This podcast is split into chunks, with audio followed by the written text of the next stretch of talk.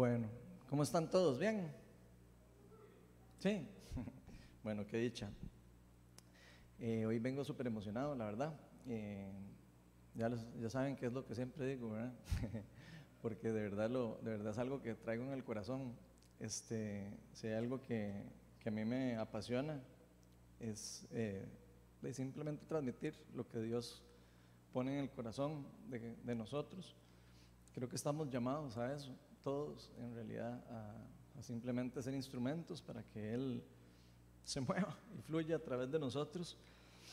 Y, la verdad es algo que creo que todos deberíamos como de valorar. Eh, yo no sé si alguno de ustedes, digamos, se han dado cuenta, eh, en el caso, a mí me ha pasado que me he dado cuenta, que cada uno de nosotros, eh, llámese cualquiera, realmente nosotros empezamos a vivir nuestra vida eh, enfocados básicamente en las cosas que realmente valoramos. Si usted, eh, por ejemplo, no sé, voy a poner un ejemplo, si usted valora, no sé, la salud, probablemente usted es una persona que usted saque tiempo para hacer ejercicios, saca tiempo para alimentarse bien, saca tiempo entre todas las cosas que usted tiene que hacer para ir, ojalá tal vez probablemente al gimnasio, si puede pagarlo, como sea, o, o sale a caminar, o sale a respirar aire puro, etcétera, etcétera. O sea, cualquier cosa prácticamente, si uno valora eh, la salud, uno va a, enfocarse en ver cómo hace para sacar tiempo para, para, poder invertir en eso. Otra cosa, por ejemplo, que podría ser eh, eh, como ejemplo, digamos, es por ejemplo los trabajos. Si alguno de nosotros valoramos nuestro trabajo, que por cierto hay personas que no lo valoran, nos esforzamos para qué? Para ser buenos, para hacer las cosas que hacemos bien, para hacer las cosas de la mejor manera, o sea, hacer todo con todo nuestro corazón, en dar todo lo que somos cuando estamos haciendo eso, ¿verdad? Nos esforzamos para ser eficientes, para ser profesionales y para hacer todo lo que nos pongan a hacer, prácticamente. Eso es realmente lo que haríamos. Haríamos, concentraríamos todo nuestro esfuerzo en, en potencializar todas nuestras habilidades en el trabajo.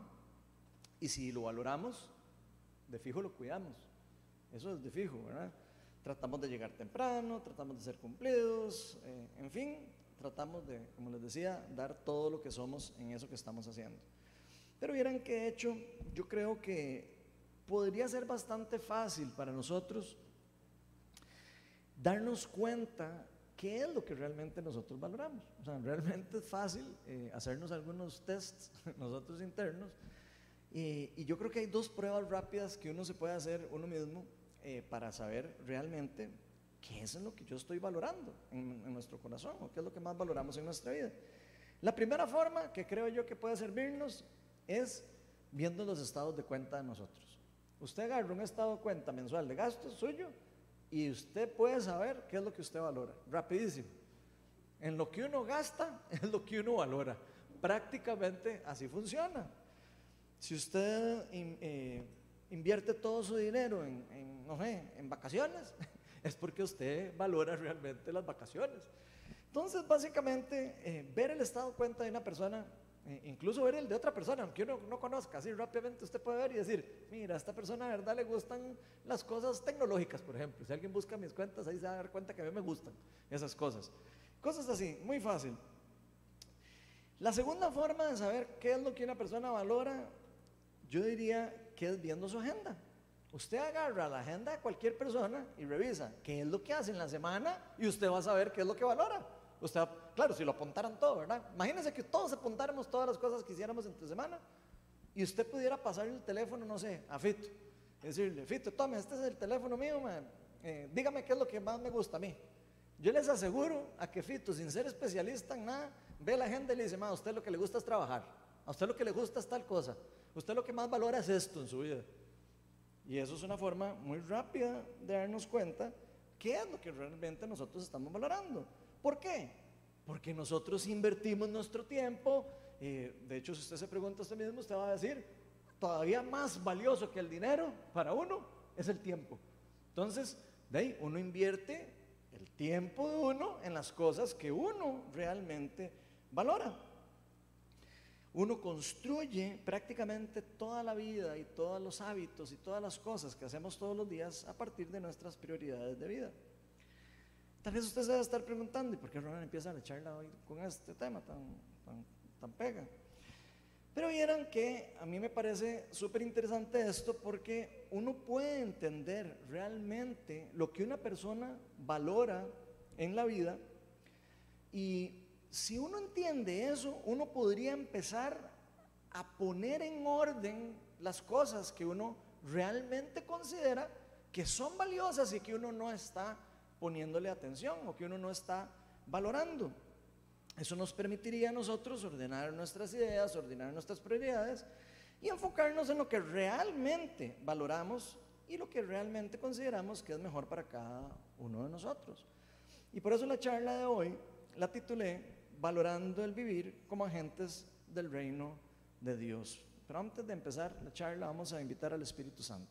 Y vamos a pedirle que nos que nos permita entender lo que hoy tiene para nosotros, que nos permita buscar en lo más profundo de nuestro corazón y, que nos permita que se nos sean revelado las cosas que realmente nosotros estamos valorando, por lo menos de ahora, de hoy para atrás. Y ojalá y nos permita abrir los ojos espirituales y poder, si, si hemos estado en cierta manera desenfocados o tenemos las prioridades desordenadas, que hoy nos ayude a cambiar por completo toda esa lista de prioridades y poner lo que realmente es más importante de primero. Te damos gracias, Papá, porque eres bueno y porque nos amas y porque a pesar de todas las cosas que hacemos mal, tú siempre nos tienes paciencia y quieres llevarnos siempre a una completa restauración, a una completa edificación y transformación de nuestro ser completo. Así que te damos gracias en el nombre de Jesús. Amén. Bueno, si uno ve un poquillo lo que dice la palabra de Dios en Hebreos 12, del 28 al 29, nos dice, así que nosotros que estamos recibiendo un reino inconmovible, ahí se los pusieron, seamos agradecidos, inspirados por esa gratitud, adoremos a Dios como a Él le agrada, con temor reverente, porque nuestro Dios es fuego consumidor. Y yo hoy quiero que le pongan atención a esas palabras, que hemos recibido ese reino inconmovible y que seamos agradecidos de eso, inspirados en esa gratitud, podamos seguir con todo lo que después dice ahí de adorar a Dios con todo nuestro corazón. Y por eso es que hoy, inspirados en este versículo, principalmente estas palabras de nuestro Señor, vamos a ver dos formas en cómo los cristianos podríamos reflejar lo que realmente estamos nosotros siendo agradecidos con Dios por todo lo que nos ha dado con su maravillosa gracia, ese privilegio de habernos dado el simple hecho de poder recibir algo que no merecíamos, su gracia, su reino inconmovible, su regalo de salvación y todas las cosas que Él nos da. Pero aún más importante, cómo es que nosotros, inspirados en ese agradecimiento que debería estar arraigado en nuestro corazón, es que nosotros vamos a poder valorar el cómo vivir como agentes del reino de Dios en la tierra. La primera forma que vamos a ver hoy es siendo la sal y la luz en el mundo. Si leemos Mateo 5 del 13 al 16, nos dice lo siguiente. Dice, ustedes son la sal del mundo. pero si la sal se vuelve insípida, o sea, si la sal se le quita el sabor o no sabe nada, ¿cómo recobrará su sabor? Ya no sirve para nada, sino para que la gente la deseche y la pisotee. Ustedes son la luz del mundo. Una ciudad en lo alto de una colina no puede esconderse. Ni se enciende una lámpara para cubrirla con un cajón. Por el contrario, se pone en la repisa para que alumbre a todos los que están en la casa. Hagan brillar su luz delante de todos, para que ellos puedan ver las buenas obras de ustedes y alaben al Padre que está en el cielo. Entonces, quiero que veamos esto porque si ponemos atención a lo que Jesús nos está diciendo aquí, nos vamos a dar cuenta que Él prácticamente nos está diciendo en esos versículos que usted y yo, si ya le hemos entregado la vida a Él, por supuesto, si somos hijos de Él, herederos del trono de Cristo, dice que nosotros somos algo similar a como ah, él, pone el ejemplo de la sal como si nosotros fuéramos para la tierra, para el mundo en donde estamos ahora, similar como es la sal para darle sabor a la comida. Eso es básicamente lo que él está diciendo ahí. Nosotros somos en cierta manera una forma de darle sazón al mundo según la voluntad de Dios. Ya todos sabemos que la sal sirve para darle sabor a la comida y que la comida no hay nada más feo que comerse algo sin sal. Ah, como también sabe horrible cuando le pone uno demasiada sal, ¿verdad? Entonces no estamos hechos tampoco para llenar a todo mundo de demasiada sal, porque se puede, la gente le puede saber horrible. Entonces me llama demasiado la atención eso. Yo no sé quién aquí se ha comido un huevo en la mañana sin sal. Todo el mundo. Y no hay nada más feo, ¿verdad? ¿Verdad que no hay nada más feo? Para mí no me gusta, no hay nada más triste. y es algo tan sencillo como un sazón puede quitarle por completo el sabor a una comida como el huevo, que es algo tan delicioso. Y si nos ponemos a analizar esto, que, que tal vez uno lo, ve, lo, lo, escucha, ¿verdad? Y uno se ríe y todo, y uno dice, ay, sí, qué, qué fácil, ¿verdad? Entender eso, sí, la sal, ¿verdad? Y la sabor la comida y eso. Si nos ponemos a entender esto, nos vamos a dar cuenta que realmente nuestro sabor en este mundo es darle sabor. El sabor no cualquier sabor, no el sabor de Ronald, ni el sabor de John, ni el sabor, ni el sabor de Jan, no, no, el sabor que viene del reino de Dios, eso es lo que Él quiere. Para eso nos hizo, para eso nos hizo a imagen y semejanza suya. Dice la palabra que fuimos escogidos y restaurados por Dios mismo para que seamos agentes de cambio y transformación para este mundo actual que se encuentra en cierta manera todavía en un estado de tensión espiritual y en tinieblas. ¿Y qué es lo que hace Dios por medio de los instrumentos o sus hijos o, todo, o el cuerpo de Cristo y todas las personas que Él usa a través de, lo que Él ha hecho dentro de las personas? Es para que el mundo en cierta manera también recupere su esencia, ese sabor que se perdió. De hecho, podríamos decir que como, que como sal de la tierra, nosotros no solo estamos hechos para cambiarle el sabor a la tierra o al mundo, o lo que usted quiera poner alrededor suyo, a la atmósfera, si lo quiere ver, sino más bien para restaurar su sabor original. Porque créame lo que tenía un sabor original antes. No es que nosotros seamos la, última cosa que inventaron, no, no. Ya Dios le había dado un sabor original, ya todo tenía un sabor original, pero por un motivo particular perdió el sabor. Y el Jesús nos está diciendo, después de que ya yo me voy, ¿verdad? Después de que ustedes ya reciben a mi Espíritu Santo, ustedes van a ser la sal del mundo. Acuérdense que Él nos había dicho anteriormente que Él era la luz del mundo y después nos dice, bueno, y ahora ustedes son la luz del mundo. ahora ustedes también son la sal del mundo. ¿Ok? Entonces, eso es como si el pecado hubiese quitado cierta parte de la esencia original que Dios había dado al ser humano, de cierta manera. De hecho, la palabra dice que el, que el enemigo solo viene a robar y a destruir y a matar. En este caso hablamos de robar, nos robó algo, en cierta manera. Pensemos en nuestra esencia, en nuestro sabor original. Pensemos en, esa parte de antes de que el ser humano hubiera, hubiese pecado. Y por supuesto, solo por medio de esta restauración que Jesús hizo por nosotros en la cruz, es que nosotros, por supuesto, es la única forma en como nosotros pudiéramos o podríamos o podemos ser de, devueltos a ese estado original, a ese sabor original con el que nos habían dado antes de la caída. Si lo vemos de esta forma, esto nos hace a nosotros parte fundamental del trabajo de, que Jesucristo empezó a hacer en la tierra cuando vino y se hizo hombre.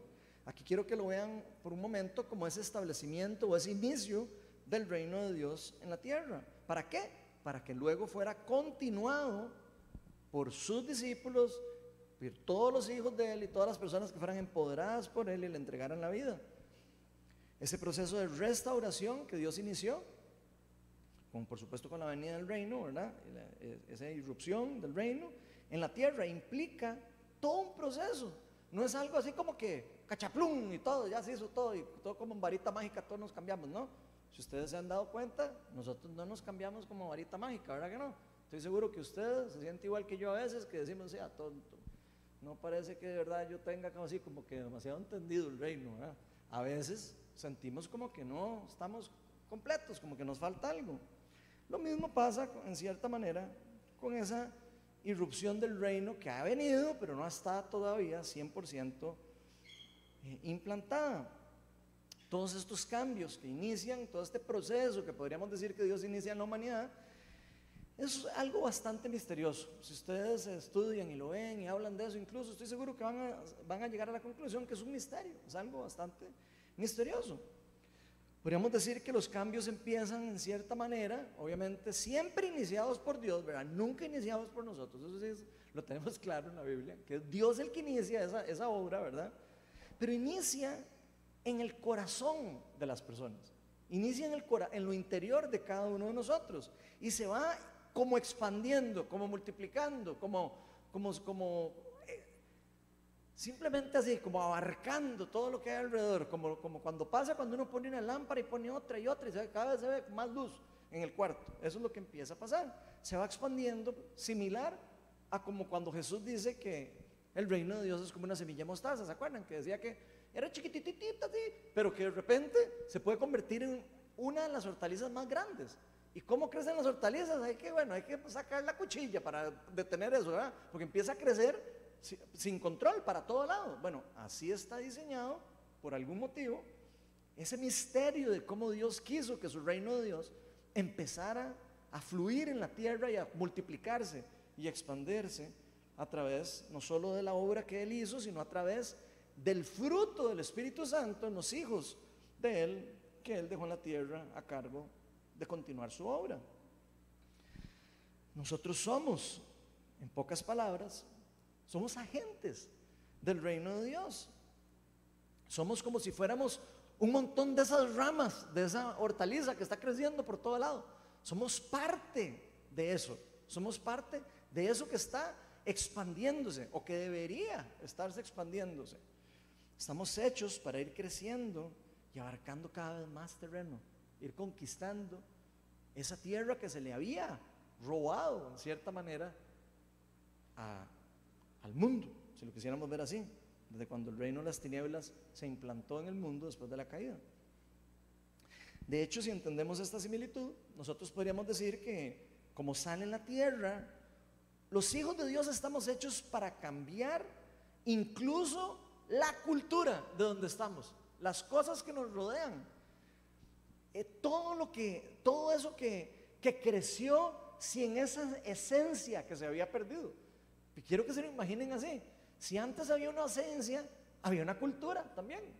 Y esa cultura se perdió, se robó. Entonces quiere decir que nosotros también somos agentes de cambio de esa cultura que se había perdido y de restaurarla en cierta manera en este mundo o en la tierra. Vean lo que dice Colosenses 2.8. Dice lo siguiente, cuídense de que nadie los cautive con la vana y engañosa filosofía que sigue tradiciones humanas. Lo que está de acuerdo con los principios de este mundo y no conforme a Cristo.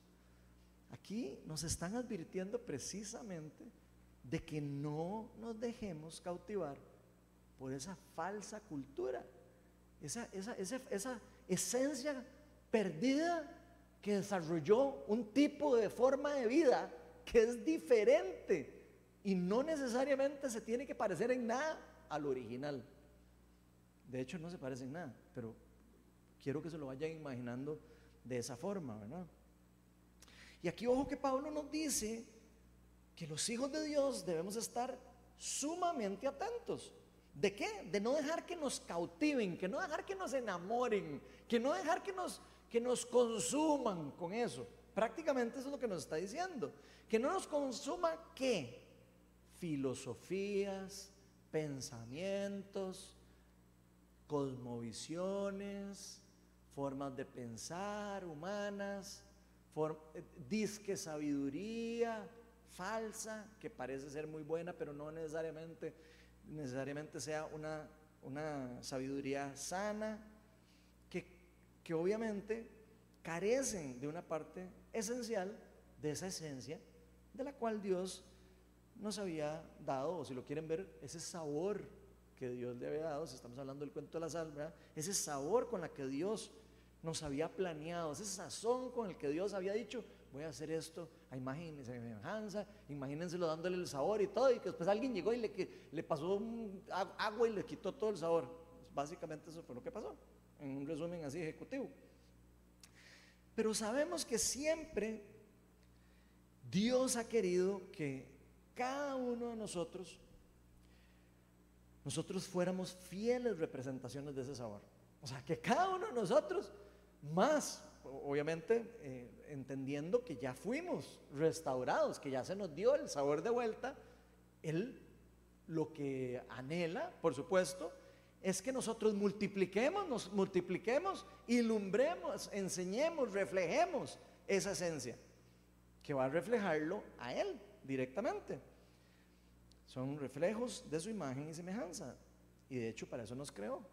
Acuérdense que lo primero que él dijo en Génesis es, los creó hombre y mujer y después les dijo, todo lo he visto bueno, ¿verdad? Y todo excelente. Y ahora sí, vayan y multiplíquense y llenen la tierra y sométanla y todo. ¿Se acuerdan? Bueno, eso fue lo que Dios hizo. Hasta que se cayó el plan. Porque pasó todo lo que pasó con el pecado. Y ahí fue donde todo el sabor que teníamos, tan riquísimo que venía, se nos robó en cierta manera. Otra forma en como, en lo explica Cristo en este mismo pasaje que acabamos de leer hace un rato en Mateo 5:14, es que como agentes del reino, nosotros somos como luz para este mundo. Somos la luz del mundo. Estamos hechos para destruir la oscuridad. Estamos hechos para, para traer luz en donde hay tinieblas. En pocas palabras, venimos a que se acaben las tinieblas. ¿Qué pasa cuando está todo oscuro y uno prende una lámpara grandota? Se acaba la tiniebla, ¿cierto? Se acaba la oscuridad. Estamos hechos para eso. Vean lo que dice Colosenses, eh, capítulo 1, versículos del 12b al 13. Quiero que lo lean y pongan atención a esas palabras. Dice, Él, está hablando de Jesús, por si acaso, los ha facultado, y está hablando de nosotros, por si acaso también, para participar de la herencia de los santos en el reino de luz él nos libró del dominio de la oscuridad y nos trasladó al reino de su amado Hijo. Y quiero que pongan atención a eso, lo chiva. O sea, Él vino a lo que sabía que se había perdido, que estaba todo embarrado así feo, sin sabores, sin nada, y lo trasladó del reino de la oscuridad al reino de la luz. O sea, le devolvió el sabor completo. Es como si le hubiera echado atrás toda la pimienta y la sal y todo el asunto que se había perdido por medio de la obra redentora, por supuesto, que hizo Jesucristo en la cruz, por la que usted y yo ahora festejamos y comimos el pan y comimos el vino y adoramos recordando que eso fue lo que Él hizo para poder traer de vuelta a nosotros todo lo que se nos había robado. Este cambio que Dios efectuó por medio de Jesucristo no solo nos traslada a usted y a mí, si somos hijos de Dios, del reino de las tinieblas a este reino de luz que menciona aquí, incluso en la Biblia, ¿verdad? Sino nos convierte a usted y a mí en algo parecido a esas lámparas que está diciendo Jesucristo. O si quieren verlo diferente, instrumentos que irradian luz, instrumentos que, cuando, se, cuando están activos lo que hacen es acabar con la oscuridad. Instrumentos que irradian esa esencia, ese sabor. ¿Qué pasa cuando ustedes encandilan con un foco? Hasta siente el calor uno, ustedes han visto, ojalá sea un foco bien fuerte. Uno siente el calor. Lo mismo es con la esencia de los hijos de Dios. La esencia del reino debería de sentirse alrededor de nosotros. Un cambio de atmósfera y todo alrededor de nosotros. ¿Qué es lo que ocurre? Se está irradiando la presencia, el amor de Dios, el mismo Cristo que habita en nosotros por medio del Espíritu Santo, irradia alrededor de nosotros y sale de adentro hacia afuera. Y eso es lo que permite que otras personas también puedan sentir el amor de Dios, incluso aunque no sean hijos de Dios. Pueden ser impactados por esa, por esa luz que hay alrededor de nosotros. Podemos decir que no solo estamos hechos para alumbrar también, sino que estamos también formando parte de nuestro propósito en este mundo de iluminar ese camino para que otras personas que no tienen cómo ver, que están en oscuridad, que están en un cuarto donde se fue la luz, cuando llega una lámpara puedan ver para dónde es el camino. Oh, no solo para irradiarlo, sino también para mostrarles cuál es el camino. Entonces es súper importante que nosotros como hijos de Dios entendamos que los agentes del reino siempre van a estar ahí disponibles para que haya diferentes formas de cómo irradiar esa oscuridad que hay alrededor de nosotros.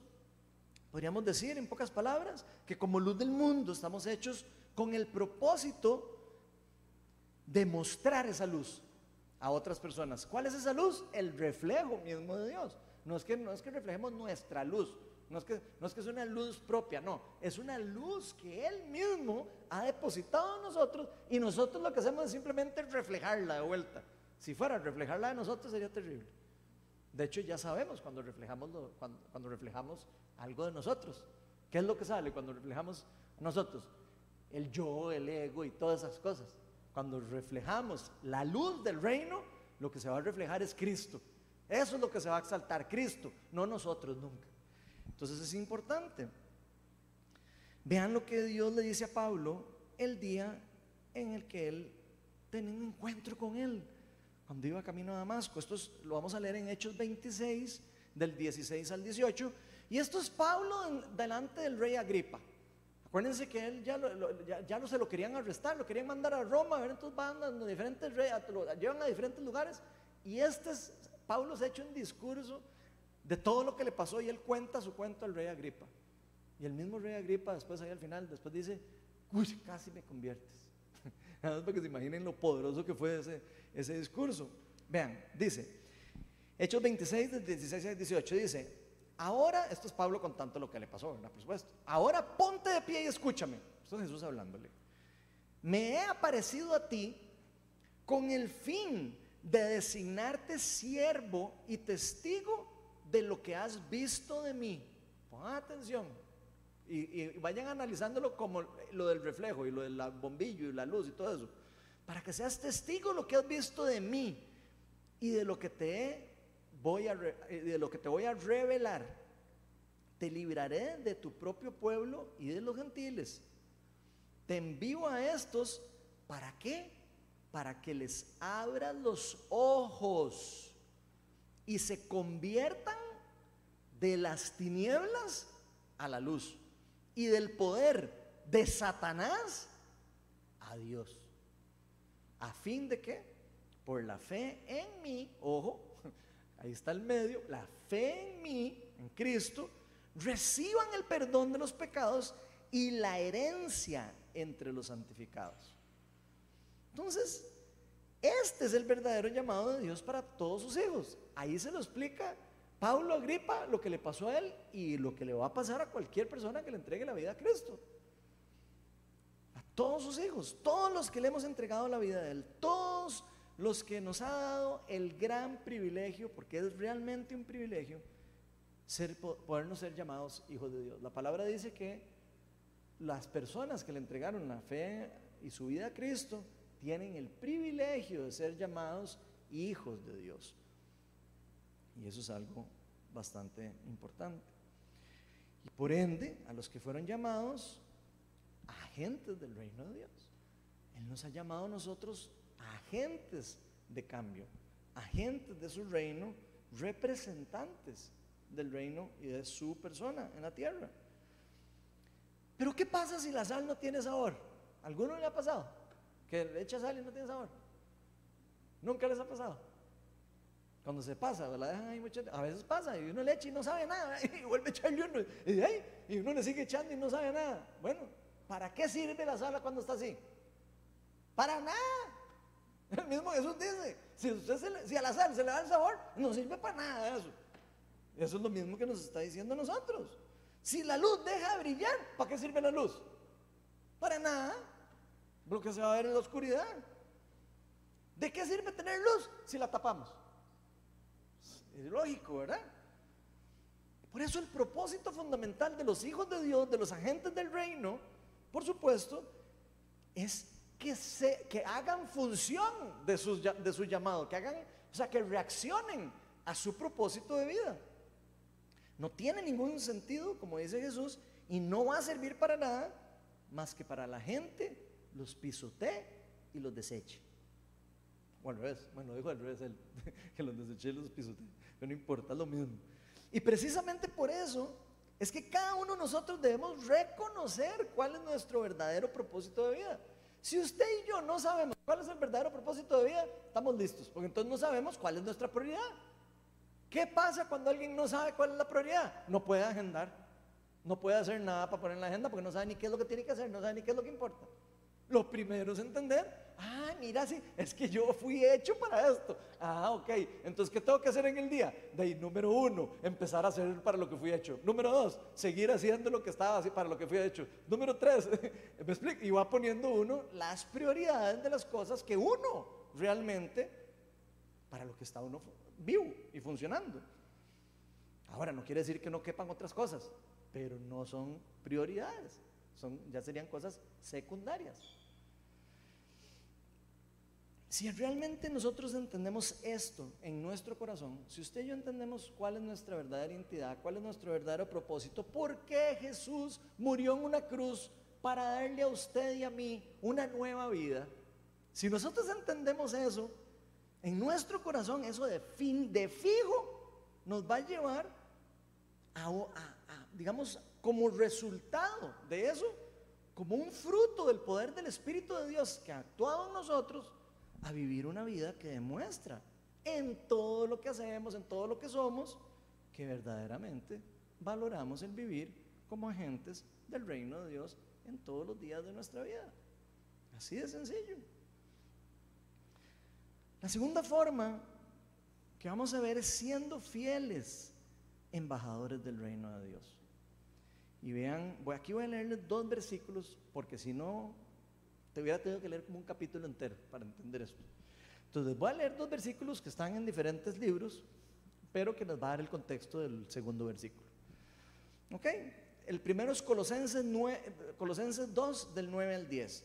Y dice así, y pongan atención a eso.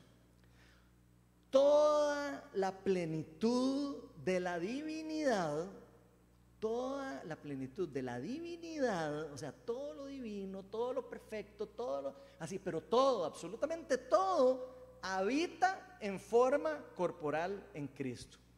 ¿Van siguiendo eso?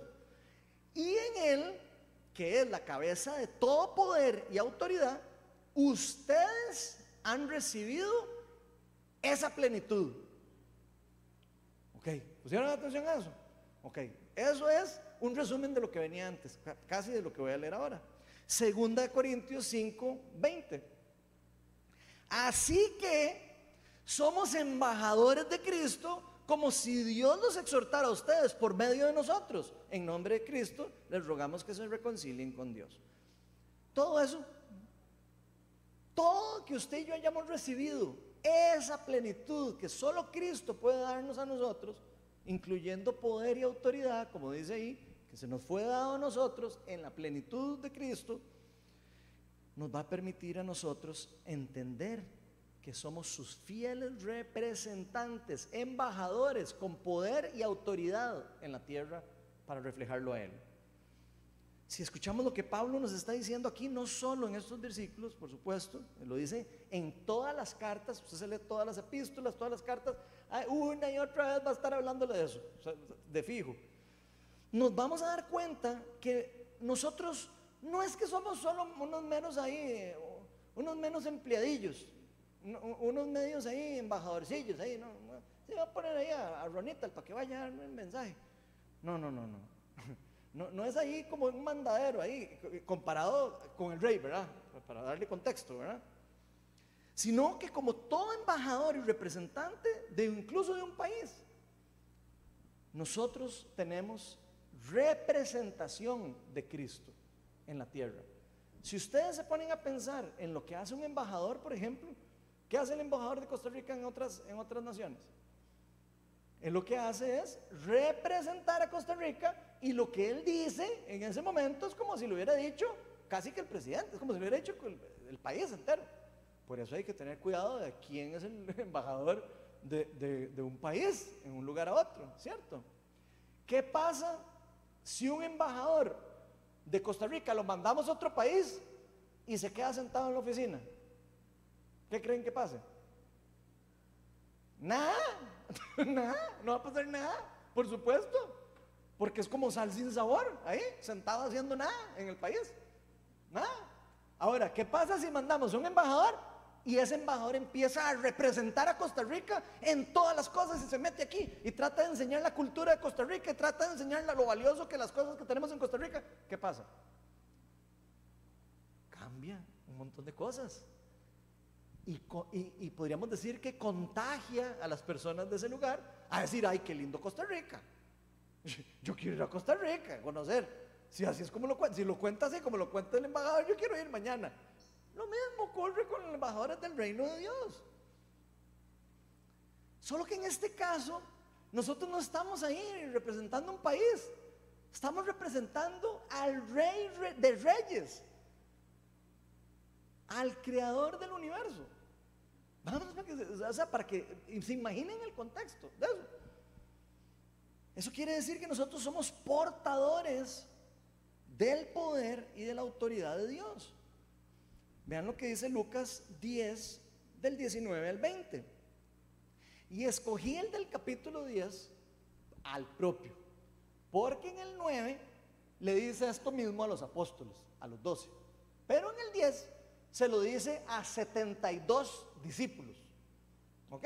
Entonces quiero que tenga muy claro de que eso no se lo dijo a los apóstoles, se lo dijo a 72 personas más que estaban después de habérselo dicho a los apóstoles. Eh, de la misma forma, búsquelo después usted en Lucas 9 y Lucas 10. ¿Ok? Yo les voy a leer la parte de Lucas 10. Ellos los habían mandado como embajadores a hacer las obras del reino y venían felices todos maravilloso, los demonios caían ahí en el piso, de la gente se sanaban los enfermos, los leprosos se les quitaba. así venían antes de leer esto. Y ahora oiga lo que dice Jesús. Sí, les he dado autoridad a ustedes para pisotear serpientes y escorpiones. Y no crean que son escorpiones de esos así, los dichos, esos que andan en el piso. Se están refiriendo, por supuesto, a fuerzas del, del reino de las tinieblas, ¿verdad? Y vencer, ¿y por qué digo que es eso? Digo, antes digan que yo me invento palabras, por lo que dice después, ¿verdad? Y vencer todo, todo, todo, todo, no un poquito, todo el poder del enemigo. ¿Pusieron atención a eso? Todo el poder del enemigo. Nada les podrá hacer daño. Pero nosotros leemos eso y decimos, ay, será de verdad, de verdad que sí.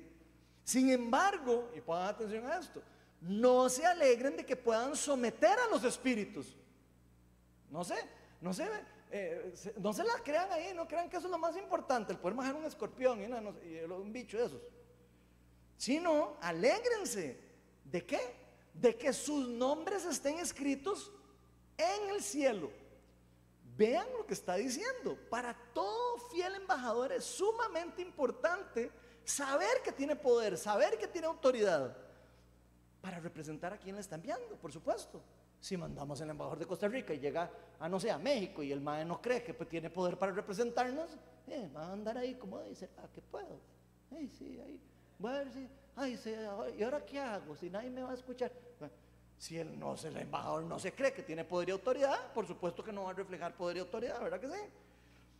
Pero ojo, que todo embajador tiene que tener claro lo más importante lo más importante no es que tiene el poder y la autoridad. Porque ¿qué pasa cuando alguien tiene poder y autoridad y hace eso como lo más importante?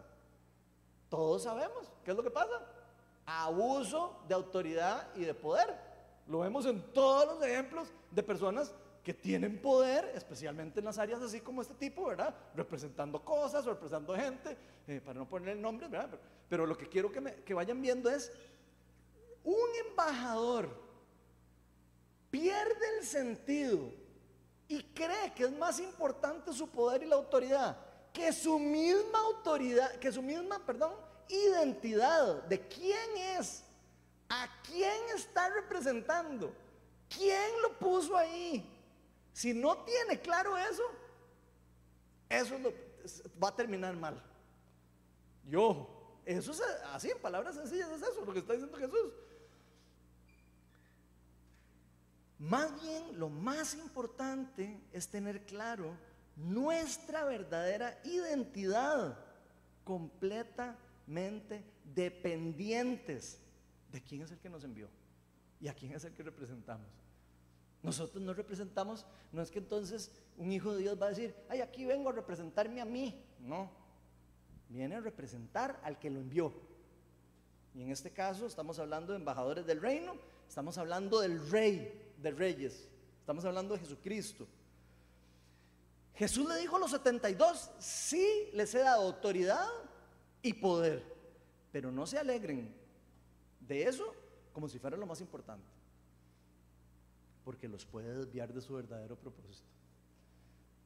Y eso lo hemos visto, se ve, a veces en el fruto, incluso hasta el cuerpo de Cristo, lamentablemente, eso se ve.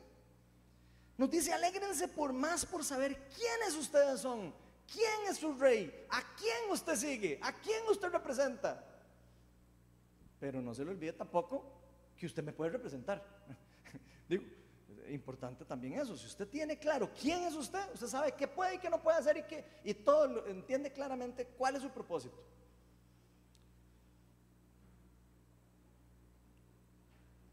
Porque todo propósito que se nos ha dado divino de Dios, nunca, en ningún caso ha sido porque lo merecemos.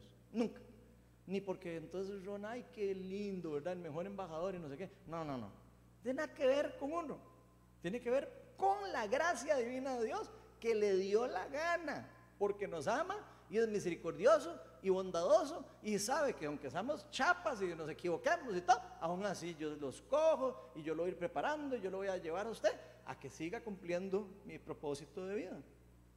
Por gracia, ustedes son ahora hijos de Dios y eso quiere decir que por gracia somos herederos y coherederos del trono de Cristo o sea, agentes del reino de Dios. Alégrense por saber que fui yo quien los escogió a ustedes, está diciendo el Señor. Alégrense de eso, fui yo el que los mandó a ustedes, no depende de usted. Fui yo el que por intervención mía quise darle a usted poder, autoridad, llamado y representación en la tierra. Sin Él si perdemos de vista de dónde viene ese llamado, de dónde viene el poder, de dónde viene la autoridad, de dónde viene la identidad, nosotros no vamos a poder hacer nada. De hecho lo dice la Biblia. Ustedes solos no pueden hacer nada bueno. Y no crean que la Biblia miente en unos versículos y de repente en otros lo, pone más bonito. No, no. Todo se complementa, es un complemento. Por eso mismo Cristo nos dijo a los discípulos en Hechos 1.8, pero cuando venga el Espíritu Santo, sobre ustedes recibirán poder y serán mis testigos, tanto en Jerusalén como en toda Judea y Samaria hasta los confines de la tierra. Todo, absolutamente todo, todo, todo lo que hemos recibido de Dios ha sido por gracia. Y grabémonos eso en el disco duro, por gracia. Un regalo completamente inmerecido, por si no sabe lo que significa la palabra gracia. Es un regalo algo que usted recibe que no se merece. Prácticamente en idioma mundano, una locura. Porque nadie puede creer que alguien pueda recibir algo que no se merece. Es como casi ilógico para, para el ser humano. Y por eso es que nos cuesta tanto entenderlo. Porque nosotros todo lo tenemos que pagar, todo lo tenemos que demostrar, todo lo tenemos que hacer. Entonces cuesta mucho entender que podamos recibir algo que no nos merecíamos y que nos lo regalaron sin pagar, gratis. No fue por nuestras propias fuerzas, no fue porque somos bonitos o feos o buenas gentes, no fue porque decimos que seguimos a no sé quién o no sé cuál, no, no es por ninguna calificativo que nosotros podamos tener, sino fue por la gracia de Dios que se nos ha dado todo. Un embajador que entiende eso no abusa de su poder. Eso se lo puedo firmar en un papel. Una persona que entiende eso bien no abusa del poder, ni de esa autoridad tampoco. Porque va a entender que esa autoridad es prestada, que esa autoridad es, representar, como para representarlo a Él, no para uno sobresalir, no para uno decir, ay, sí, es que yo soy el embajador de Costa Rica y no sé qué. No, no, no, no. Es simplemente un instrumento del país o del lugar o del reino que está representando. Y por supuesto que un embajador no usaría de eso porque entiende que no viene de sí mismo ni es para sí mismo. Ahora, si no entiende eso, cualquier cosa puede salir de ahí. Cualquier cosa. Pero entender que nosotros estamos hechos para servir y representar bien a nuestro rey es lo que realmente nos va a recordar que tenemos que valorar quiénes somos bajo su reino. Jesús nos dice cuando, que cuando viniera ese Espíritu Santo, que por cierto ya vino, ¿verdad? Por si acaso, en el día de Pentecostés, pero nos dijo que eso, que cuando viniera el Espíritu Santo, en Hechos 2 está registrado eso por si acaso, recibiríamos el poder de Dios, recibiríamos ese, esa autoridad, ese poder que nos está diciendo. ¿Para qué? Para ser sus embajadores y no solo sus embajadores, sino también ser sus testigos en Jerusalén, en Samaria y hasta los confines de la tierra. Eso es como que usted le digan, como si estuviéramos aquí, yo les diga, reciban el poder aquí de autoridad eh, de la Guásima y de San Rafael y de Alajuela y de Costa Rica. Básicamente eso es lo que están diciendo. Digo, para ponerlo en contexto. Eh, lo, lo, va haciendo así, como más grande, tiro, ¿verdad? Obviamente, porque está explicando que eso es algo para llevar hasta los confines de la tierra. Y eso es precisamente lo que hacía Jesús y sus apóstoles cuando llevaban el Evangelio, como agentes del reino de Dios. De hecho, quiero que se acuerden que Jesús mismo le dice a los discípulos, no salgan de Jerusalén hasta que reciban el poder. ¿Se acuerdan? Ya todos iban a salir por ello. Claro, ya entendí. Sí, sí, sí, claro, yo soy el amigo de Jesús. Vamos, vamos. No, suave, toque. Jesús le dijo, suave, suave, suave, Yo sé que está muy emocionado y todo el asunto, pero no salga todavía hasta que reciba el poder y la autoridad. Porque la va a necesitar. Esto de ser embajadores del reino no es un juego, gente. No crean que es como, ah, sí, la lleva y entonces ahí va. No, no, no. Es, un llamado que viene con un poder, con una autoridad y con todo un regalo, todo un regalo de promesas, y lo quisiera un baúl entero de promesas y de cosas chivísimas que nos está regalando nuestro Señor Jesucristo. Pero ¿qué es lo que hacían los, qué es lo que hacían para volver a la idea que estaba? Los apóstoles y los discípulos, eso era lo que hacían. Representaban al rey bien, predicaban el mensaje de Dios, pero ¿qué también hacían? No llegaban y le decían, hey, miras que había un maestro Jesús que llegó el otro día y no sé qué, y ya, ¿verdad? ¿Ustedes vieron que así predicaban antes? Vieron que crean en Jesús, que nos hizo salvos y no sé qué. Amén. Así es como ustedes ven predicando a los, apóstoles y a los, y a los discípulos de Jesús.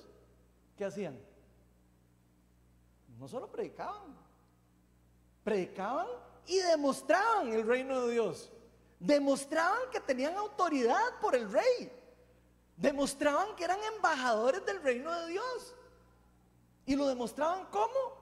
por gracia divina, siguiendo lo que Dios les dijo que hicieran, sanando a los enfermos, echando fuera demonios, eh, resucitando muertos incluso. Yo, no solo Jesucristo resucitó muertos, los apóstoles y, discípulos resucitaron muertos también, después de que Jesús ya se había ido de vuelta y había dejado el Espíritu Santo, por supuesto. De hecho, Jesús nos dice, donde quiera que vayan, vayan, echen fuera demonios, resuciten los muertos. Nos está haciendo un llamado a todos limpian los que tienen lepra y uno de esos es resucitar muertos. Ellos predicaban el mensaje de Dios, predicaban con autoridad, pero también predicaban con el poder de Dios. Demostraban que el reino de Dios ya estaba en nuestro alcance. Créanme que no es lo mismo. No es lo mismo que yo le cuente un cuento a usted, a que le diga, vea, aquí está el carro, ¿lo vio? No es lo mismo a que yo le diga, mira qué chido el carro que me, que me compré. Es, así, negrito y lindo, con ventanitas. Y usted, ah, sí, sí. No es lo mismo que yo le diga, y véalo, aquí está. no es lo mismo, ¿verdad que no? Ok, esa es la forma en como Jesús enseñó a demostrar el reino. Predíquenlo y demuéstrenlo. Y por eso dio poder y autoridad. Sino entonces, ¿para qué? Sino para qué les va a dar poder y autoridad si no tienen que hacerlo. Nos mandó eso porque así es como nos mandó a hacerlo. Esto quiere decir que como agentes del reino de Dios nosotros podemos traer, en cierta manera, para los que están llevando el, curso de, de, irrupción del reino, podemos traer como destellos del reino de Dios a la tierra, en cierta forma. Podemos traer, eh, adelantar promesas del establecimiento del reino en el futuro, ahora, a hoy. Todo, yo sé que todo el mundo está diciendo, ah, se volvió loco Ronald. No. Jesús mismo, cuando oró, dijo, a ver, enséñanos a orar, porfa, para aprender. De ahí, lo primero, diríjanse al que se tienen que dirigir. ¿A quién? Al Padre. Padre, Hijo y Espíritu Santo. Ok, ya sé a quién me tengo que dirigir. ¿Y ahora? Y ahora dígale, venga a nosotros tu reino y hágase tu voluntad, aquí ya, en la tierra como en el cielo. Eso fue lo que enseñó Jesús. ¿Por qué nos va a enseñar a orar así si no tenemos nosotros la posibilidad de hacerlo? Sería totalmente ilógico. O sea, que como embajadores del reino nosotros podemos pedir que el reino descienda. Podemos pedir que irrumpa el reino de Dios en la tierra. ¿Podemos obligarlo? No, porque no es nuestro poder, porque no es nuestro. Simplemente es el poder de Dios que va a fluir a través de nosotros. Siempre, no necesariamente. ¿Por qué? Porque el reino todavía no está 100% establecido. Pero sí sabemos que ocurre y lo hemos visto montones de veces. Como irrumpe de repente el reino de Dios en la tierra y empiezan a ocurrir cosas que uno dice, eso solo Dios lo puede haber hecho. Nosotros, ninguno de nosotros lo podemos hacer. Se suelta un eh, don de sanidad en un lugar, empiezan a sanarse las personas, empiezan personas que estaban enfermas a, que se les quiten las, las dolencias. Ahora, no pasa siempre, ¿cierto o no? Eso no lo vemos todas las reuniones. Y el, y el que diga que sí está mintiendo. Pero si lo vemos. ¿Y por qué lo vemos? Porque sabemos que hay destellos del reino de Dios que van a venir. ¿Cuándo? Cuando Él quiera. ¿Y entonces para qué pedimos si es cuando Él quiera? Porque nos dijo que lo pidiéramos. nosotros nos llamó a pedirlo y a traerlo. ¿Cuándo viene? Es cosa de Él. Pero para nosotros es, usted pida. Eso es lo que Él nos dice. Vean lo que dice Mateo 12, 28. En cambio, si expulso a los demonios por medio del Espíritu de Dios, eso significa que el reino de Dios ha llegado a ustedes. Vean lo que está diciendo Jesucristo. Los, fariseos le estaban diciendo que él estaba haciendo todas esas cosas con el poder del reino de las tinieblas. Y Jesús les dice, vean, no, no, no, saben toque. Ustedes estudian demasiado, pero como que no entienden. Así, prácticamente sí, a los fariseos. Si yo expulso demonios con el poder de los demonios, significaría que el reino de, las tinieblas está dividido. Eso no se puede. ningún reino dividido puede surgir. Eso lo dice ahí después. Pero si no, no han leído. Pero si yo expulso los demonios por medio del poder de, de Dios, quiere decir que el reino de Dios ha llegado a ustedes. Eso fue lo que dijo. Ok, si Jesús, cuando echaba fuera demonios, por medio del poder del Espíritu Santo, por poder de Dios, significaba que el reino de los cielos había llegado a ustedes y vemos que otra persona aquí después hace lo mismo, ¿qué quiere decir? Que el reino de Dios se quedó, o sea, fijo, o sea, que lo trajo y se quedó. Entonces, hay una cosa importante para nosotros. De hecho, esto se le llama eh, eh, escatología inaugurada, si uno lo ve a nivel teológico. Eso significa que nosotros podemos traer partes del futuro, partes de los fines, de los tiempos, de las eras, al tiempo hoy inaugurarlo porque se inauguró por medio de la muerte y resurrección de Jesucristo. O sea, Jesucristo inauguró e inició el reinado de Dios en la tierra, en cierta forma. No en la plenitud, no, porque él decía también, el reino de los cielos está cerca, el reino de Dios ya llegó a ustedes, pero el reino de Dios también vendrá. O sea, quiere decir que está en un proceso de establecimiento. Y él dijo, cuando venga yo otra vez del cielo, Ustedes van a ver poder y van a ver un montón de cosas y después van a ver que se va a acabar la muerte y el dolor y el sufrimiento y la tierra se va a volver a hacer nueva y todo. Imagínense lo, que va a hacer cuando venga el reino de Dios en la plenitud del reino. Ahí sí, todos nos vamos a sanar. Ahí sí no va a haber el que un día se sanó un día una persona y otro día no. Porque el reino va a estar completamente establecido y la fuente de todo poder y de maldad va a ser destruido por completo. Pero en este momento podríamos decir que está como baleado. Satanás. Lo, le ganaron, lo, vencieron. pero lo dejaron dañado. Todavía está vivo. Eso dice la Biblia, ¿verdad? Y quiero que se lo imaginen como una guerra. Llegaron a la casa de Satanás y lo, dejaron hecho leña ahí, pero ahí quedó, ay, ay, y con una pistola en la mano y todavía puede matar. ¿Verdad? ¿Cierto o no? Hasta que usted no le terminan de ya, hasta que no le ponen fin al asunto, no se muere, ¿verdad? Bueno, eso es lo que estamos viviendo ahora. Estamos viviendo esa parte de la historia donde el reino de las tinieblas, de sí, ya perdió la batalla principal, ya que al líder le quitaron principal, le lo dejaron hecho leña, ¿verdad? Y ahora está ahí todavía ahí, caminando un poco y tratando de ver a quién, a quién se lleva en la tierra. Todavía. Y se los digo así vacilón para que, para que se lo imaginen y, entendamos por qué todavía sigue habiendo maldad en el mundo, por qué todavía seguimos viendo cosas malas, si el reino de Dios ya ha llegado por medio de Jesucristo. Es importante entender eso. Eso significa que como agentes del reino de Dios, nosotros tenemos poder, tenemos autoridad y podemos activar y experimentar las primicias.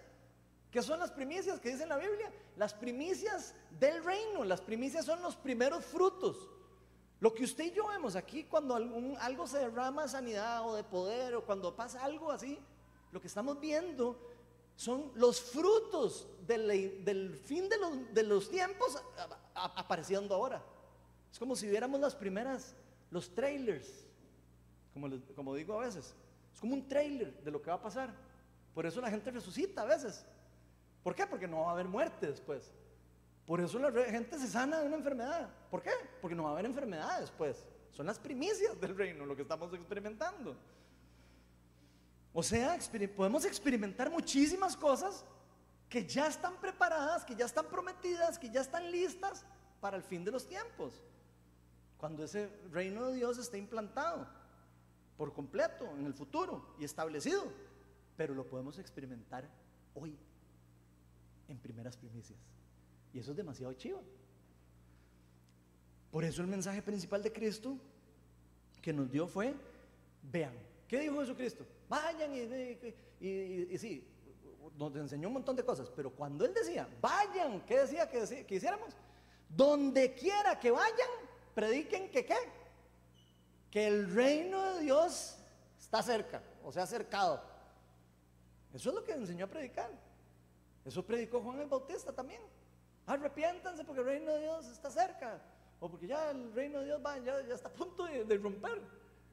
O irrumpir, como diga, no sé cómo se dice la verdad. Al mismo tiempo, como leímos en Mateo 12, 28, nos dijo que si él podía expulsar demonios o podía hacer las obras del reino, como quieran verlo, ¿verdad? Porque es lo mismo al final. Por medio del poder del Espíritu Santo, lo que significaba eso es que el reino de Dios había llegado a nosotros. O sea, que cada vez que nosotros vemos a un demonio salir de una persona o algo, lo que estamos viendo y experimentando son cosas del reino. Estamos experimentando esas primicias del reino de Dios. O sea, que no deberíamos de tener miedo. Deberíamos darle gloria a Dios cuando algo así pasa. ¿O estoy equivocado? ¿Verdad que no? O sea, deberíamos de alegrarnos de ver el reino de Dios en la tierra, moverse, activarse o como sea. Que no entendemos, de aprendamos. Que no sabemos, no, aprendamos y capacitémonos. Porque eso es lo que Dios nos mandó a hacer. Así que el reino de Dios irrumpió en el mundo caído por medio de su Hijo Jesucristo. Y por medio también, en cierta forma, por medio de nosotros, que somos agentes del reino de Dios, siendo sus embajadores, siendo sus representantes, siguiendo la obra que Jesucristo inició por medio de él. Él nos dijo, cuando yo me vaya, ustedes van a hacer cosas mayores. O sea, nos dijo, ustedes van a continuar con la tarea. Ustedes tienen que seguir lo que yo les enseñé. Y eso es una gran responsabilidad para nosotros como agentes del reino tenemos que seguir los pasos de Cristo. Jesús dijo, donde quiera que vayan, eh, bauticen a las personas, ¿verdad? En la gran comisión, enseñen, eh, donde quiera que vayan, eh, bautícenlos en el nombre del Padre, el Hijo y el Espíritu Santo. Y yo los acompañaré hasta el fin del mundo, pero también decía, enséñenles a obedecer lo que yo les he enseñado. O sea, que estamos hechos para enseñarle a otras personas a hacer lo mismo que Jesús hacía. Y tenemos esa gran responsabilidad de seguir ese llamado y continuar ese llamado en la tierra. Pero para todo eso, usted y yo como agentes del reino tenemos que entender quiénes somos verdaderamente en Cristo. Si no entendemos eso, no vamos a poder seguir ese llamado. Y como les dije anteriormente, si entendemos eso bien en el corazón, en lo profundo de nuestro ser, como resultado a una respuesta a esa gracia divina que fue eh, depositada en nosotros, es que nosotros vamos a poder realmente vivir una vida agradecida y vamos a poder vivir una vida empoderada en el llamamiento que Dios hizo en nosotros. Una nueva vida que va a permitir que verdaderamente usted y yo valoremos lo que significa ser embajadores del reino de Dios, agentes del reino de Dios, coherederos del trono de Cristo y hijos de Dios en el mundo. Vean, la verdad, yo no sé lo que cada uno de nosotros tengamos puestos en la agenda. Lo que cada uno, ¿qué es lo que dicen los estados de cuenta nosotros? ¿Qué es lo que dicen la agenda de nosotros? No sé. Puede ser que la agenda de nosotros diga Netflix en la mañana, Netflix en la tarde, Netflix en la noche, trabajo, después Netflix, después Netflix, después trabajo, trabajo, trabajo, trabajo. Otros que pueden ser solo trabajo, trabajo, trabajo, trabajo, trabajo, Netflix, trabajo, trabajo, trabajo, trabajo, trabajo, ir al baño, Netflix. Y ni siquiera la familia, ni siquiera nada, o sea, totalmente nada que ver, solo trabajo, trabajo, trabajo. Facilito. Agarren sus agendas, revísenlas y empecemos a ver qué es lo que está siendo prioridad en la vida de nosotros. Ojalá en la agenda esté estudio de los martes, discipulado los miércoles, estudio los jueves, ojalá. Y ojalá en la agenda suya no esté ninguno que no haya nada en la lista de las cosas del reino de Dios. No para que se sienta mal, sino para que se recuerde que no está haciendo las cosas que ustedes lo llamaron a hacer. Y eso es una cosa importante para nosotros. Es que yo no puedo saber cuál es la agenda de cada uno aquí. Puedo saber la mía, puedo compartir la mía. Pero si nosotros no entendemos cuál es nuestra identidad como hijos de Dios, si no sabemos y no entendemos que nosotros fuimos hechos, se nos dio, murió en la cruz Jesucristo para darnos a nosotros ese poder, esa autoridad y todas las cosas que necesitamos para vivir como Él quiere, no vamos a poder ser buenos reflejos del reino de Dios en la tierra. Lo que sí estoy seguro, y eso se los puedo firmar en un papel, es que Dios quiere que usted y yo reaccionemos a este mensaje. Estoy seguro que Dios quiere ver nuestras agendas bien puestas. Estoy seguro que Dios quiere ver nuestro corazón bien puesto. Y quiere que las personas alrededor de nosotros nos vean y digan, hay algo que, irradia a esa persona. Tal vez a veces serán chichas y todo, sí, porque a veces lo hacemos, pero que otras veces, por lo menos, irradie el reino de Dios. Y ojalá sea la gran mayoría de las veces. Esto de ser el reino de Dios no es algo que podemos ser solo una vez, ahí en los sábados, entonces voy para la iglesia, entonces ahora sí va para ponerme el, canal de Netflix del reino de Dios. ¡Uh! Ahora sí soy reino de Dios. Ahora sí soy un agente del reino de Dios, perdón. Y entonces salimos de, la, de, aquí y ya, otra vez, nos convertimos casi que como la cenicienta, en calabaza, cuando vamos para la casa. Mí me sale un beso sin hacer esfuerzo. O sea, no, nada que ver. Esto es algo que es para siempre, es algo para hacer todos los días, es algo para vivir, es algo para experimentar, es algo para hacer parte de nuestro día a día. No es algo para algunos ni para pocos, es para todo el pueblo de Dios. Es algo que usted y yo no podemos apagar, es algo que no podemos desperdiciar. Él nos escogió por gracia dentro de muchos. De un montón, dijo, este, este, este, este, este, este, este. Y usted está en una de esas listas probablemente. ¿Usted se imagina qué chiva? Dice la palabra que somos escogidos por Él. Para seguir su llamado, para representarlo. Por algo nos nombró embajadores, nos transfirió su autoridad, su poder. Por algo quiso habitar en nosotros. ¿Ustedes se imaginan? Dios habita en nosotros. Él hace templo en nosotros. Su espíritu habita en nosotros. Las primicias de Dios, el reino, todo en nosotros. Para que nosotros podamos brillar, para que podamos ser sal, cambiar la atmósfera donde estamos, donde vamos. Si esta es una realidad para nosotros, no podemos dejar nuestro llamamiento. No podemos dejar nuestra verdadera identidad atrás. Jesús dijo demasiado claro, mucha es la cosecha, pocos son los obreros. Pocos son los que dicen sí, me siguen. Pocos son los que dicen sí, lo hacen. Pocos son los que me dicen sí, yo soy de Cristo y sus agendas reflejan que son de Cristo.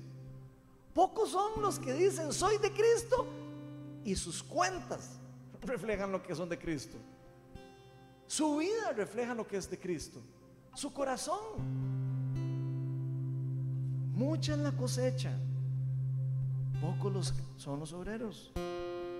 Y Jesucristo se sacrificó, en la cruz y resucitó entre los muertos para rescatarnos a cada uno de nosotros, para trasladarnos del reino de las tinieblas al reino de la luz, para destruir el pecado, para destruir la muerte, pero al mismo tiempo para darnos acceso a las primicias de su reino, para que disfrutemos también esas primicias.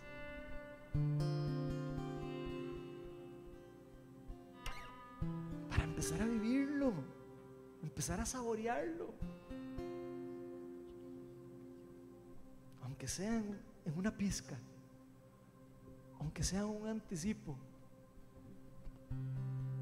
empezar a probar el reino de Dios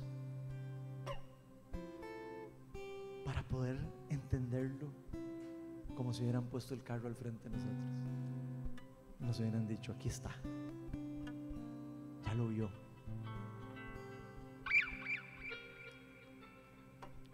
Ahora cada uno de nosotros como representantes de Dios, seamos parte de esta transformación. Seamos parte de esta expansión del reino en la tierra. Demostrémosle al mundo que nuestra vida fue cambiada, transformada. Demostrémosle al mundo que estamos agradecidos y que nuestras obras son simplemente una reacción de agradecimiento. No para ganárnoslo a Él, ya lo tenemos a Él. Nuestras obras, todas las cosas que hagamos para Él, vienen como un fruto del agradecimiento hacia Él. De lo increíble, de lo ilógico, de que nos quiso Dios dar por gracia todo lo que nos ha dado. Y así nosotros reflejamos verdaderamente que estamos valorando el vivir como agentes del reino de Dios en la tierra.